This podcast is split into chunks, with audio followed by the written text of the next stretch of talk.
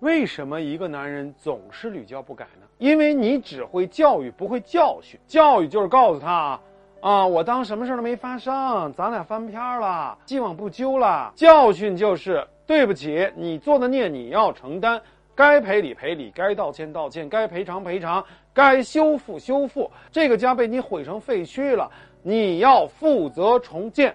如果你不想负责，对不起啊，滚！你说这两种态度，男人更喜欢哪个？当然是第一个了。你以为你展现了你的大人大量、温良恭俭让？男人不这么觉得，男人就觉得你怂、你软、你贱，人家就会想：我都犯了这么大错了，你都无所谓，黑不提都白不提了，那说明什么呀？第一，我没犯多大错；第二，你的底线其实很低，那以后我再二加一，没有任何风险，没有任何代价，没有任何后果，太好了。我就喜欢你这样的软柿子，我就算是把你捏爆了，你连个屁也不敢放。在我十六年的婚姻咨询中，我发现绝大多数屡教不改的男人的背后，总有一个软弱可欺的老婆。他们之所以这么无力，不是因为男人多可怕、多会算计，是因为他们根本不敢跟男人坚持到底。他们一直都跟我要方法、要技巧，我说你不配，为什么呀？因为我只给愿意上战场的士兵发枪发弹药。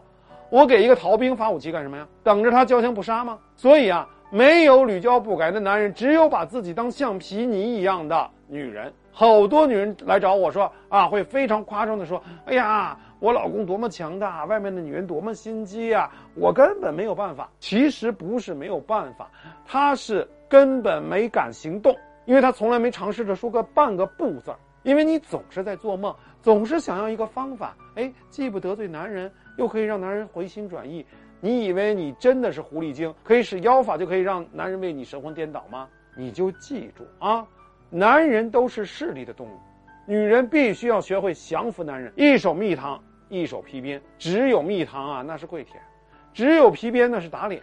蜜糖就是给他台阶下，他不要台阶，记住一定要用皮鞭专抽他的软肋。这世界上哪有没有软肋的男人？